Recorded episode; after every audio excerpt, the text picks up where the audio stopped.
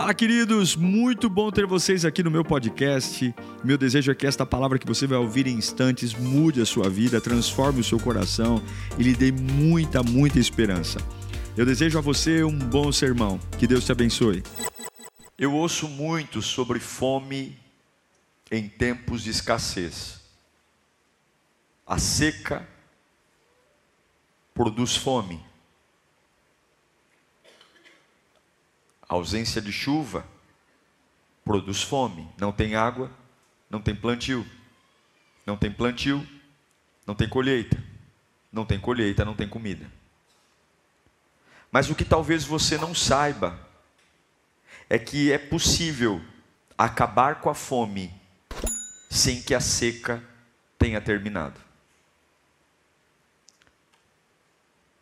O que eu quero dizer é que Deus pode abençoar você em uma estação de seca, onde todas as outras pessoas dificilmente podem sobreviver, mas Deus pode matar a sua fome numa estação de seca. Eu acredito nisso. Se Deus diz que vai gerar vida, a seca não tem como impedir o que Deus diz que vai fazer. Vamos ao texto. 1 Reis 17, verso 7 em diante. Algum tempo depois, o riacho secou-se por falta de chuva. E então a palavra do Senhor veio a Elias: Vá imediatamente para a cidade de Serepta, Sarepta de Sidom, e fique por lá. Ordenei a uma viúva daquele lugar que lhe forneça comida. E ele foi. Quando chegou à porta da cidade, encontrou uma viúva que estava colhendo gravetos. Ele a chamou e perguntou: Pode me trazer um pouco d'água para é, numa jarra para eu beber? E enquanto ela ia indo buscar água, ele gritou: Por favor, Traga também um pedaço de pão. Ah, a mulher não aguentou. Juro pelo nome do Senhor, o teu Deus. Ela respondeu: Não tenho nenhum pedaço de pão, só um punhado de farinha num jarro e um pouco de azeite numa botija. Estou colhendo uns dois gravetos para levar para casa e preparar uma refeição para mim e para o meu filho, para que comamos e depois morramos. Elias, porém, lhe disse: Não tenha medo, vá, vá para casa e faça o que eu disse. Mas primeiro, faça um pequeno bolo com o que você tem e traga para mim e depois faça algo para você e para o seu filho. Pois assim diz o Senhor, o Deus de Israel: a farinha na vasilha não se acabará, o azeite na botija não se secará, até o dia em que o Senhor fizer chover sobre a terra. Vai ter comida, apesar da seca. Ela foi e fez conforme Elias lhe dissera. E aconteceu que a comida durou todos os dias para Elias e para a mulher e para a sua família. Por quê? Pois a farinha na vasilha não se acabou e o azeite na botija não se secou, conforme a palavra do Senhor proferida por Elias. Curve sua cabeça, Espírito Santo de Deus Tu é a glória, teu é o poder. Esse povo veio até a tua casa porque te ama, Senhor. Hoje é um domingo de ceia, um domingo tão poderoso, um domingo que nós desejamos a tua doce presença. Fala conosco, ministra a nossa alma, ministra o nosso espírito, nos faça entender a tua vontade. Em nome do Pai, do Filho e do Santo Espírito de Deus. Amém. E graças a Deus. Eu acredito com todas as minhas forças que isso eu já vivi, e eu creio que muitos já viveram, que Deus pode me descolar do que está acontecendo à minha volta e me dar uma experiência diferente. Eu acredito nisso. Eu acredito que a fome da minha alma pode acabar, mesmo estando numa família seca. Eu creio que a fome das minhas emoções, tristezas, angústias, podem acabar, mesmo trabalhando numa empresa opressora. O que eu estou dizendo para você é que, seja qual for a fome, quem teve fome sabe como é desconfortável ter fome. Ela pode ser saciada apesar de uma seca aparente continuar. O texto diz: Deus olha para o profeta Elias, o riacho de Querite, que era o lugar onde ele estava sendo alimentado pelos corvos, comendo carne e tomando água, o riacho secou. Sem água, não tem comida, sem água, não tem vida. E Deus olha para o profeta Elias e diz: Ei Elias, te amo, lindão, levanta, porque agora você vai ser sustentado num outro lugar. Acabou aqui, não tem mais água, não vai ter mais corvo, levanta. Eu acredito que naquele momento Elias deve ter dado um sorriso de orelha a orelha e dito: Estou me levantando. Riacho seco, Deus, papai me ama, e se tem uma coisa que papai faz, é cuidar de mim. Indo em direção ao restaurante. Estou indo em direção, uh, estou saindo do, do riacho seco e papai já preparou um lugar para eu me alimentar. Estou indo para lá, papai. Estou indo comer no lugar que o Senhor preparou para mim. Veja como eu sou escolhido, hein? Talvez Elias falou: Veja como eu sou especial, hein? Secou o riacho, Papai já falou: levanta que eu vou preparar alguém para te sustentar. Eu sou maravilhoso. Papai é maravilhoso e eu sou especial. Estou indo. Mas quando Elias chega no quintal da mulher, que Deus disse que iria sustentá-lo, ah, irmão, deu frio na espinha. Quando ele chega num lugar que o Senhor falou: aqui você vai comer, lá tem fome.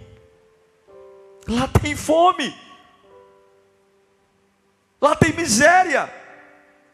Há uma mulher pegando o graveto para fazer uma última refeição. Você tem que aprender, guarda isso na sua alma, que algumas vezes as respostas de Deus não se parecem com o que você tem em mente.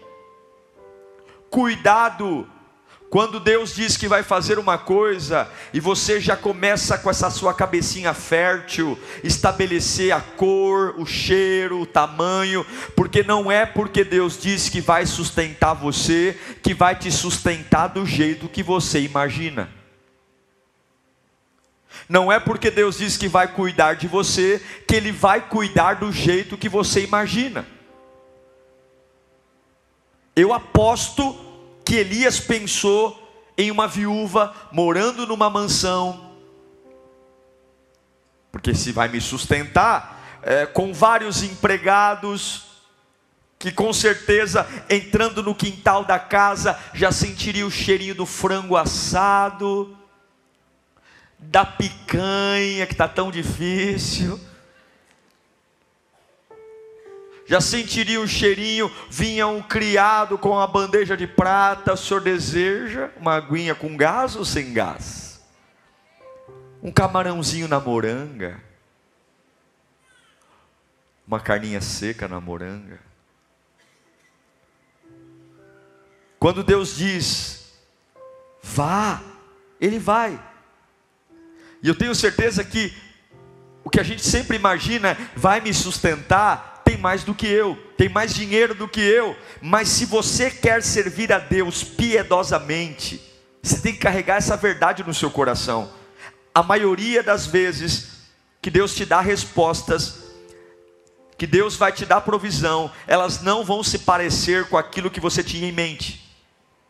Tem empregos que Deus vai te dar que não tem nada a ver com o que você tinha em mente. Tem lugares que você vai morar que não tinham nada a ver com o que você tinha em mente. Tem experiências que você vai ter que não tem nada a ver. E ao longo do processo você vai entender que aquilo era melhor do que o que você tinha em mente. Mas no começo assusta. No começo não parece com milagre. No começo não parece. E é exatamente isso. Porque na casa daquela mulher não tem ar-condicionado. Na casa daquela mulher não tem piscina cheia. Na casa daquela mulher não tem nenhuma Ferrari na garagem. E o que, que eu eu vejo, pelo amor de Deus, o que, que eu estou vendo no lugar que Deus disse que vai me sustentar? Um barraco, uma mulher com pernas finas, pernas trêmulas, uma mulher que parece não conseguir cuidar de si mesma, e Deus está dizendo: pera, pera, pera, pera, essa mulher que vai me sustentar.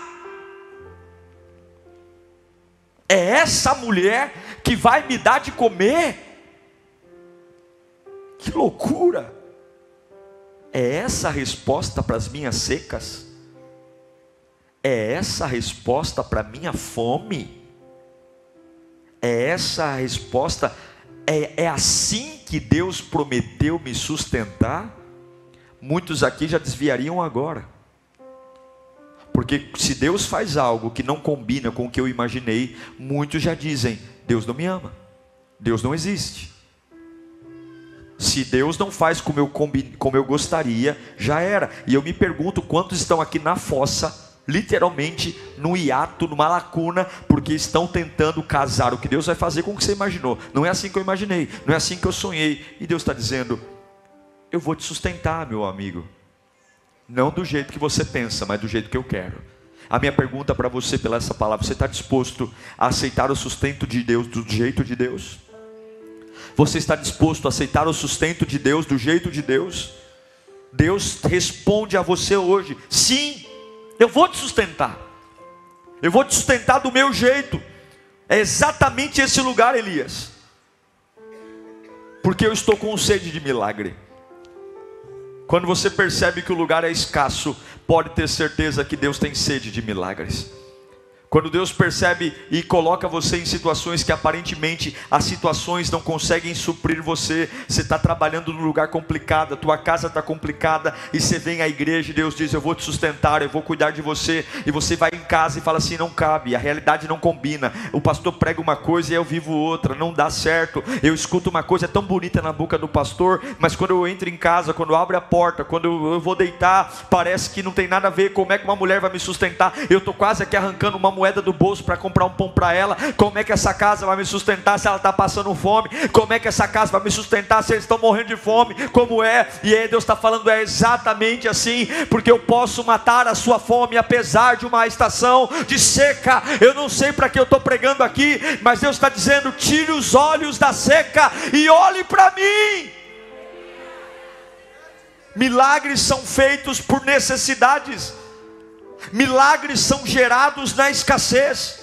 Milagres são gerados em tempo de crise. Clamamos por milagre, clamamos por uma intervenção divina, que toda a nossa família se converta. Quem nunca disse, Senhor, se o Senhor fizer esse milagre, todo mundo vai se converter. Mas nós temos medo da crise. Eu quero dizer, Deus está prometendo sustentar você no lugar que você não queria, de um jeito que você não queria. É estranho, parece que Deus está falhando, parece que Deus enlouqueceu, mas Deus está colocando essa crise para desafiar a sua fé, porque sem essa crise você é teimoso, você não vai ser movido. Eu vou dizer uma coisa aqui: tem crente que só é movido por crise. Tem crente que só é desafiado na escassez. Então, quando você pedir para Deus, renova a minha fé, Senhor. Quando você falar, Deus, mexa na minha fé, Deus vai mexer aonde? Nas suas necessidades porque o que move a nossa fé são as nossas necessidades. Toda pessoa que é aprovada por Deus, Deus toca nas suas necessidades. Toda. Toda vez que Deus quer promover você, Ele toca na sua necessidade. Ele mexe com a sua necessidade. Porque quanto menos dependente da minha necessidade, mas dependente de Deus. Você quer ter uma fé maior? Se prepare, Deus vai tocar na sua necessidade. Deus começa a tirar coisas, Deus começa a mandar você para lugares estranhos, Deus começa a abrir portas que aparentemente estão fazendo a sua vida piorar. Parece que eu estou descendo ladeira abaixo e Deus está dizendo: Eu quero ver se você confia em mim ou nos seus olhos, eu quero ver se você confia em mim ou naquilo que está na sua cabeça. Eu quero ver, Elias, essa mulher vai te sustentar. Eu não estou nem aí se ela parece que está caindo morta de fome, ela vai te sustentar. Levanta sua mão para cá. Se Deus falou, Ele vai cumprir. Não julgue a voz de Deus pelo que você sente, não julgue a voz de Deus pelo que você imagina. Pode parecer improvável, mas se Deus está mexendo nas suas necessidades, é porque Ele está desatando a sua fé a um novo nível de fé, a um novo nível de crença, a um novo nível de esperança. Quantos creem nisso? Deus está desafiando gente aqui. Deus está desafiando famílias aqui. Deus está desafiando casais aqui. Deus está tornando você vulnerável. Deus está tornando você sem nada. Porque você nunca saberá do que você é capaz, até você ser desafiado a crer além do que você vê.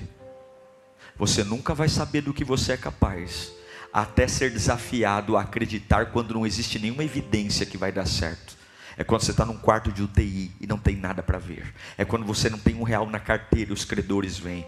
Você nunca saberá o que, do que você é capaz, até que não haja nada humano para te sustentar. Você jamais viverá milagres até que Deus lhe envie a um lugar, uma fase, um tempo tão miserável, tão miserável, onde você diz: aqui é o lugar onde eu vou morrer e Deus diz: Não, aí é o lugar que você vai comer. Aí é o lugar que você vai ser alimentado. Já pensou se você estiver nesta manhã reclamando da tua maior bênção? Já pensou se nessa manhã você está com a cabeça inchada do que será o maior avivamento de todos os tempos da sua vida? Então ele vai para a casa da viúva. Eu não vejo Elias criticando o que Deus está fazendo, eu vejo Elias indo. Ele chega para a mulher e começa o problema. Tem seca.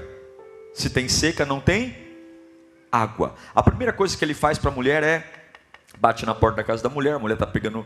Ele, ô senhora, pois não, por favor, eu quero água, estou com sede. A senhora pode me trazer um copo d'água?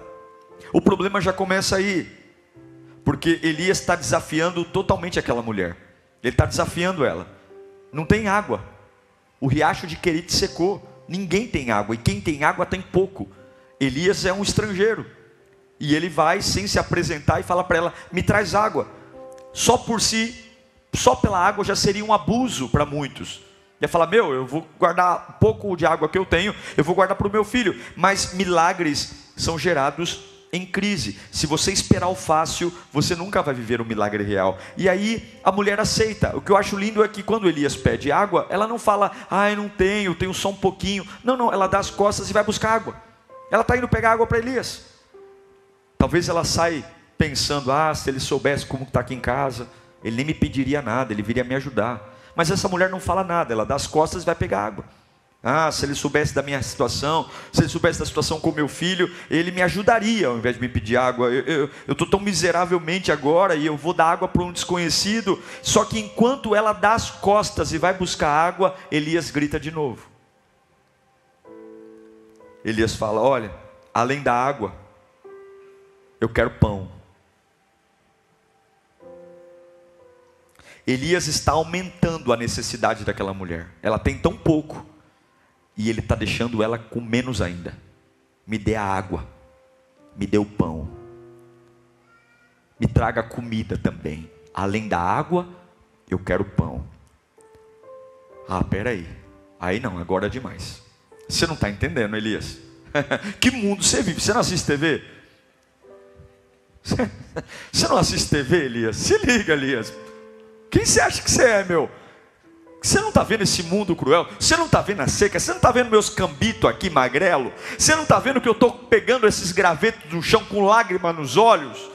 Porque não tem mais. Você está de brincadeira. Que mundo você vive, Elias? Deixa eu te contar uma coisa. Pouco antes de você chegar aqui, eu estava pegando madeira, dois pedacinhos de pau, porque sabe para quê? Para fazer o fogo, para pegar um pouquinho de farinha que eu tenho, um pouquinho de azeite, fazer um bolinho deles e cozinhar para eu e meu filho comer. Você está entendendo, Elias? Então nós vamos comer a nossa última refeição depois vamos unir os nossos corpos junto com aquela pilha de mortos que tem ali na esquina, e nós vamos morrer. Observe algo, quero abrir um parênteses nessa palavra. A pobreza, ela passa de pai para filho.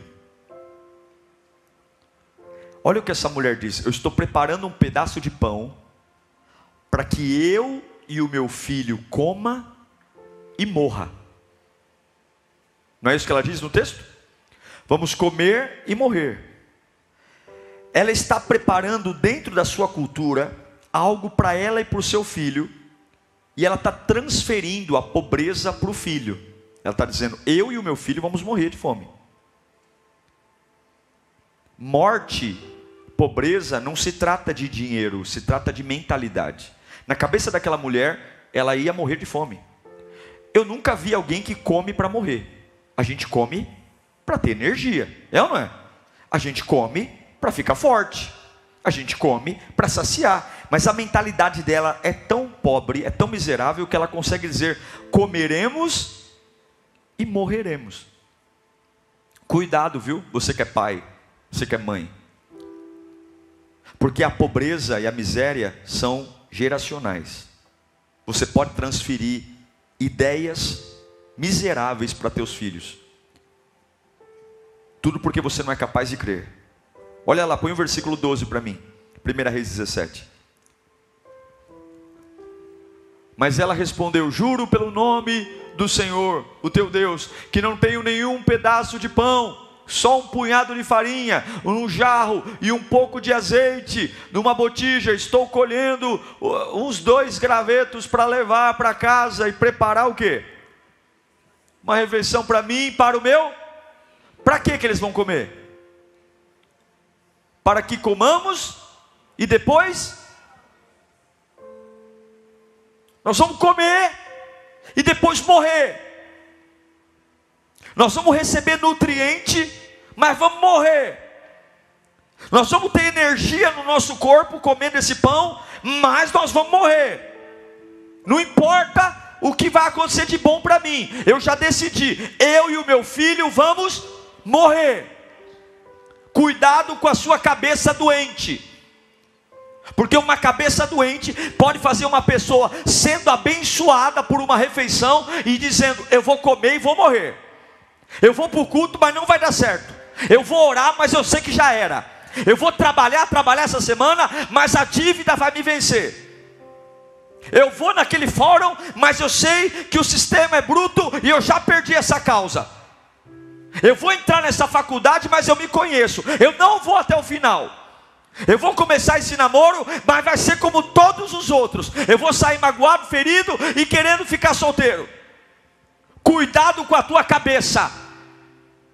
Porque a tua cabeça pode dizer para você: vou comer e vou morrer. Isso é loucura. Como é que eu posso dizer que vou morrer se eu estou comendo, meu Deus do céu? Por quê? Porque ela está comendo, mas tem fome por todo lado. Por quê? Porque ela está comendo, mas todo mundo em volta dela está morrendo. Por quê? Porque ela está comendo, mas a seca é grande. Ela diz que vai morrer porque todo mundo morre. Ela diz que vai morrer porque está todo mundo acabando. É isso que ela está dizendo. Ela vai morrer porque se instaurou na minha região uma fome. E eu quero dizer para você que Deus pode matar a sua fome, apesar da seca continuar. Todo mundo em volta está morrendo. E daí? Todo mundo em volta está quebrando. Elias diz: Ei, eu entendo a sua gravidade. Eu entendo que você está num momento difícil da sua vida. Eu, eu sei que a sua situação é dramática, mas eu não vou negociar. Primeira coisa, quem vai comer sou eu. Eu entendo que você está com medo, eu entendo que você não tem mais nada, mas escuta aqui, ó, confia no que eu estou falando. Pega a água e pega o pedaço de pão primeiro e traz para mim. Eu não vou negociar. Você quer que a fome acabe? Você quer um tempo de milagre no meio da seca? Oh, eu não vou levantar minhas mãos e profetizar. Oh, receba, receba, receba água, receba farinha. Pega ali, dá três pulinhos, dá sete voltas em volta da casa, que vai ter farinha. Você quer que a fome acabe? Traz o pão para mim. Você quer que a fome acabe? Traz o pão para mim. Elias não levanta a mão e libera uma bênção. Elias não levanta a mão e libera um, um, um power. Não. Traz o pão para mim eu estou aumentando a tua necessidade. Você já tem tão pouco, não tem? Vai ficar com menos ainda. Traz para mim, traz. Ele não diz nada, ele só quer o seguinte: o primeiro lanche é meu. Eu não quero tudo. Ele não pediu tudo. Ele pediu o primeiro pedaço. Deus não quer tudo seu. Deus quer o primeiro. Ele não quer tudo. Vá em frente. Você acha que vai morrer? Problema seu, mas antes que você morra, faz meu lanche. Quero meu lanche. Deus me trouxe aqui para dizer que eu seria sustentado nessa casa. E Deus não erra. A realidade é dura. O sistema é bruto. O ódio é grande. Meu coração é medroso. Minha alma aflita. Mas se Deus falou que nessa casa tem sustento, se vira. O primeiro pedaço é meu. O meu Deus não mente. O meu Deus não falha. Olhe para mim aqui. O que está sendo testado na vida dessa mulher? O que está sendo testado na vida dela?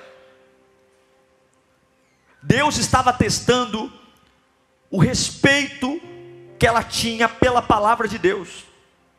Deus estava testando se, apesar da seca, ela tinha uma fé tão poderosa, capaz de crer mais na palavra do que crer na sua necessidade ela tem uma mentalidade doente. Ela passou para o filho essa ideia que vai morrer depois de comer. Ela sabe que não tem o suficiente.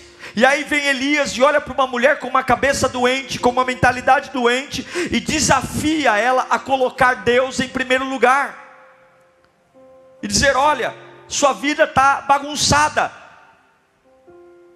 Já era, mas eu estou te desafiando você consegue, no meio dessa vida bagunçada, dar o primeiro pedaço para mim? Aqui é o poder desse texto. O milagre desse texto não é o que ela deu ao profeta, não, mas o que ela deu primeiro. Ela não só deu ao profeta um pedaço de pão, mas ela teve a capacidade de dar primeiro antes dela comer, antes do filho dela comer, ela deu primeiro ao profeta, ela entregou primeiro. E o que desbloqueou o milagre não foi ter entregue o pedaço de pão, mas foi ter entregue o pedaço de pão primeiro. Quando ela entrega primeiro o pedaço de pão, a miséria continuou em toda Israel mas na casa dela a capa de miséria saiu. A miséria continuou em todos os riachos, em todos os rios, não havia água, mas na casa dela uma engrenagem de poder começou a ser gerado, e é por isso que eu afirmo, nesta viúva de Sarepta, afirma você, Deus pode acabar com a sua fome, apesar da sequidão continuar, Deus pode saciar a tua fome, apesar de ter moribundo sucumbindo ao teu lado, Deus pode gerar prosperidade quando todos os seus concorrentes estão quebrando, Deus pode abrir porta de emprego quando a empresa está demitindo todo mundo e vai ter uma vaga lá só para você, porque se você conseguir entregar primeiro para Deus, você desbloqueia o sobrenatural.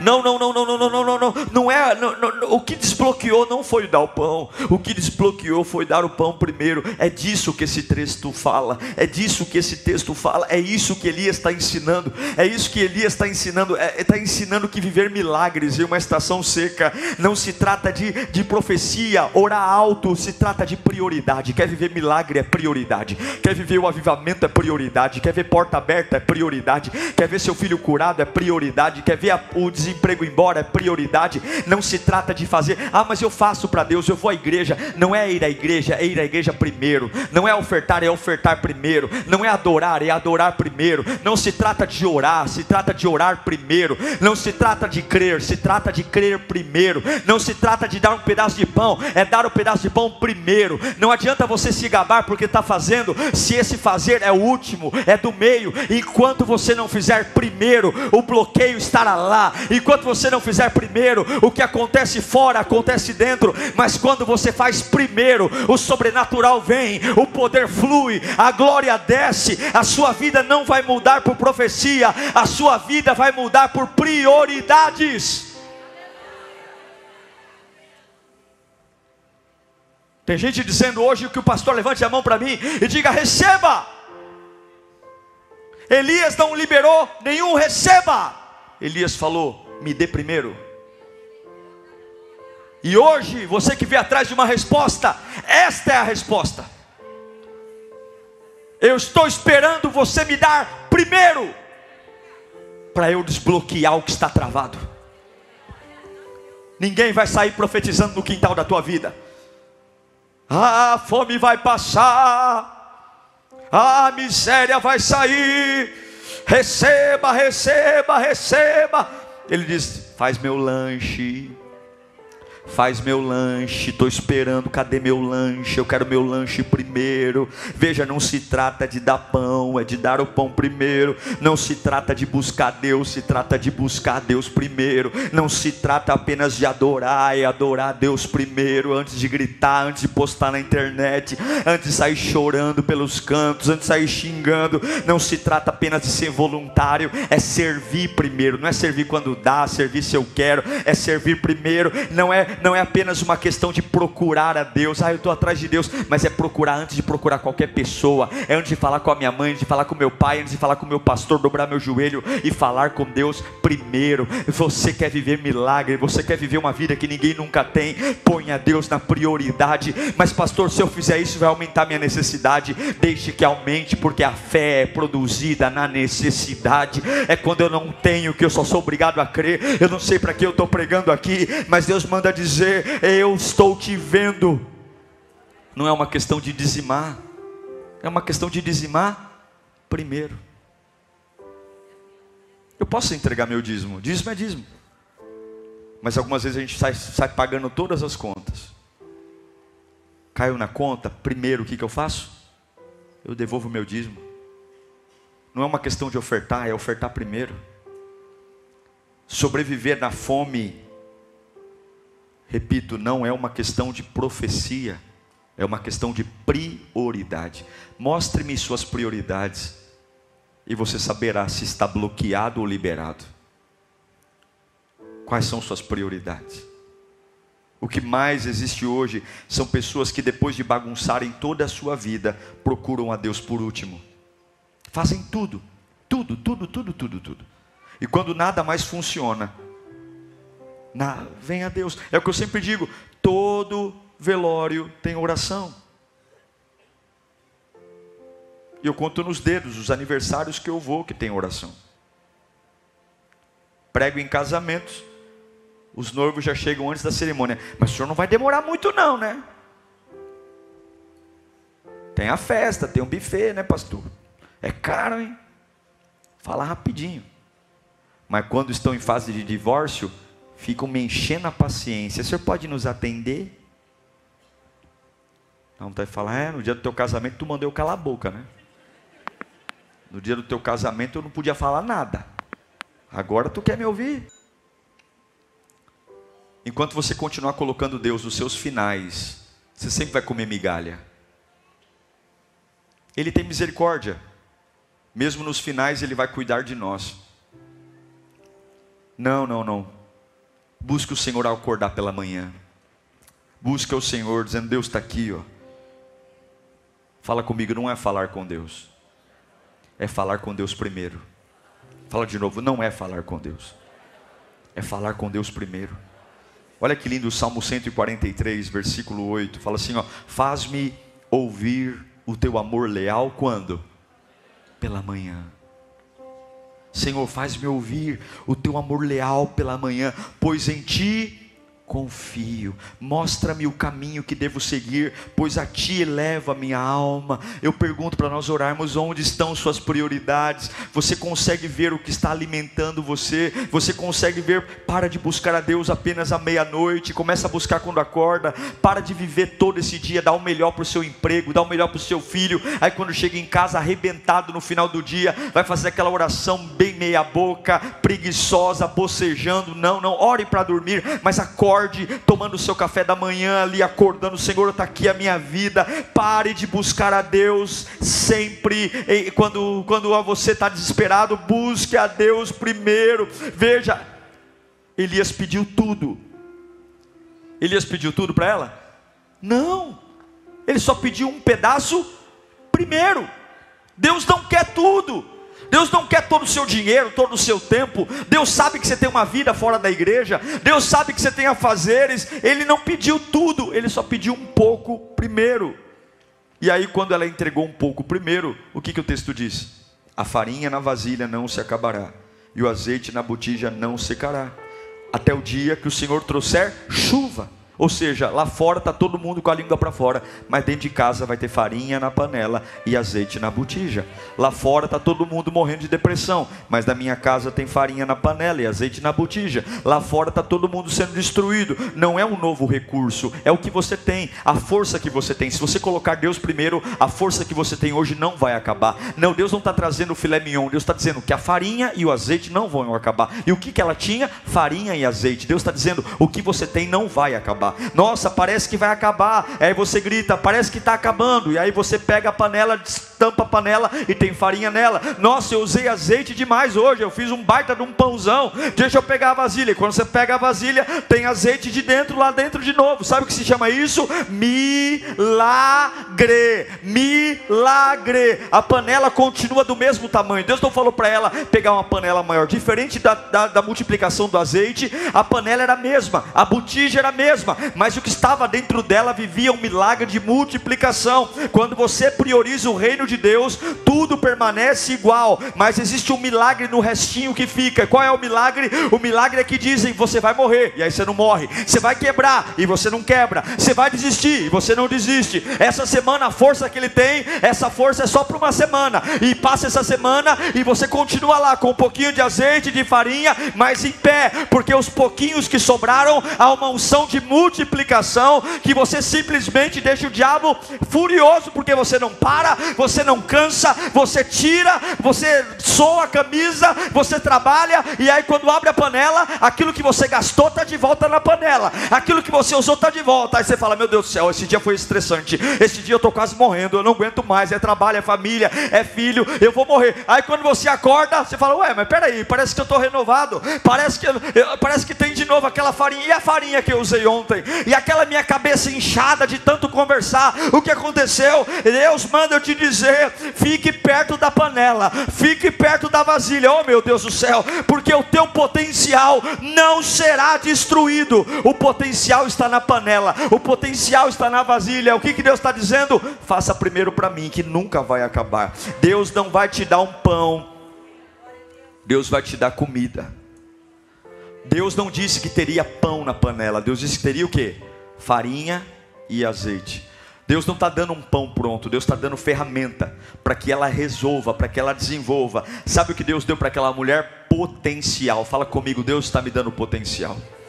Deus está te dando potencial, não vai acabar farinha, não vai acabar energia, a força que você já tem não vai acabar, a alegria que você já tem não vai acabar. Estão fazendo de tudo para destruir você, não vai acabar. A adoração que você entrega nessa casa de oração não vai murchar, não vai morrer. A sua fidelidade a Deus não vai acabar, o seu amor a Deus não vai acabar. Eu sei que alguns aqui estão se perguntando como é que alguns conseguem louvar a Deus sabendo de tudo que eles têm. Alguns têm tão pouco e quando chegam aqui levantam as mãos e adoram. Alguns têm tão pouco e quando levantam as mãos aqui se rendem a Deus. E a resposta é muito simples: é porque o pouco nunca acaba. Sempre é um pouco, mas esse pouco sempre tem na farinha, sempre tem na panela e sempre tem na botija. Mas você não faz ideia do potencial que você tem. Aqui eu encerro. Deus vai gerar milagres na sua necessidade. E você vai perceber que Deus não precisa terminar a seca para matar a sua fome. Então você hoje vai tirar esse discurso ridículo que você tem dito, que por conta do meio que você vive, a sua vida é infeliz. Se você colocar Deus primeiro, você vai ser livre dessa mentalidade de amaldiçoar o pouco, porque eu não vou comer para morrer, eu vou comer para viver. E quando eu tiver fome de novo, dentro da panela tem farinha e dentro da botija tem azeite. A fome acabou, mas a seca não acabou. É assim que eu vejo vocês hoje. Eu vejo um povo que vai sair desse culto, voltando para casas secas, que trabalham em empresas secas, que moram em regiões secas espiritualmente, e vão olhar para você e dizer: como pode você não acaba? E aí a resposta está no Salmo 91, versículo 7. Essa é a resposta. Mil poderão cair ao teu lado, dez mil à sua direita, mas nada, nada, nada, nada, nada, nada. Vai falando comigo, nada, nada. Fecha o olho, nada nada, abacada, nada o atingirá, nada, nada, nada, nada, nada. Há pilhas de corpos sendo entulhadas. Pare de procurar recursos para matar a sua fome. Tire Deus do último lugar, coloque Deus no primeiro, e você vai ver o potencial sendo derramado na sua vida. Eu oro, Senhor, por esse povo eu oro. Porque não é uma questão de orar, é orar primeiro. Não é uma questão de crer, é crer primeiro. Não é uma questão de buscar, é buscar primeiro. Não é uma questão de, de adorar, é adorar primeiro. O Senhor aumentou a necessidade daquela mulher o Senhor a fez entregar o pouco que tinha para ti, e uma promessa foi liberada: não vai acabar, o que você tem não vai acabar.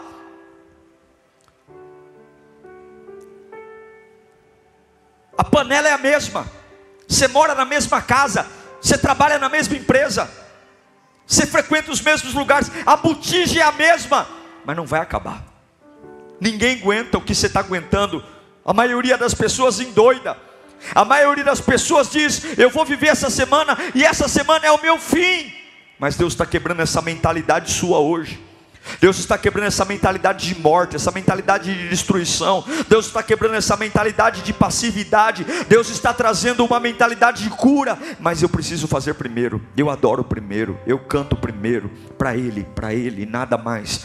Comece a colocar Deus no primeiro lugar da sua vida. Comece a colocar Deus nas primeiras escolhas. Comece a colocar Deus. Vai organizando o seu interior. Vai dizendo: Senhor, me perdoa, Pai, me perdoa. Porque eu orei tanto, mas eu não te priorizei. Eu, eu pedi tanto azeite eu pedi tanta farinha, mas eu entregava quando dava, eu entregava o pão quando eu queria, eu entregava o pão quando eu tinha vontade, eu entregava o pão do meu jeito, e hoje o Senhor me chamou a atenção, e é verdade, Pai, eu preciso entregar primeiro, se eu quero desbloquear minha vida financeira, se eu quero desbloquear minha vida espiritual, se eu quero desbloquear minha saúde, Senhor, não se trata de entregar, tem que entregar primeiro, eis aqui a minha vida, eis aqui o meu coração, eis aqui a minha alma, eu vou colocar tudo para trás agora, meus anseios, meus sonhos, meus medos, meu trauma, tudo aquilo que me aprisiona, e eu faço um compromisso contigo agora. É o Senhor em primeiro lugar, e vai lamber sabão o resto. É o Senhor Jesus em primeiro lugar, é Ele, mais do que marido, mais do que filho,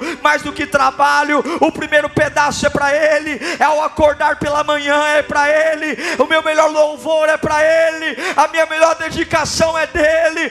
E quando o céu olha para um lugar seco e há uma pessoa dando o primeiro pedaço para ele, ainda que a seca esteja, a fome acaba. Coloque a mão no seu coração, a tua fome acaba hoje. Se o Senhor for o primeiro lugar da sua vida, a tua fome acaba hoje. Essa fome de vida, essa fome de alegria, essa fome de paz, essa fome de contentamento, essa fome que angustia, hoje acaba pelo nome de Jesus. Uau! Eu tenho certeza que Deus falou com você. Tenho certeza que depois desta palavra a sua vida não é mais a mesma.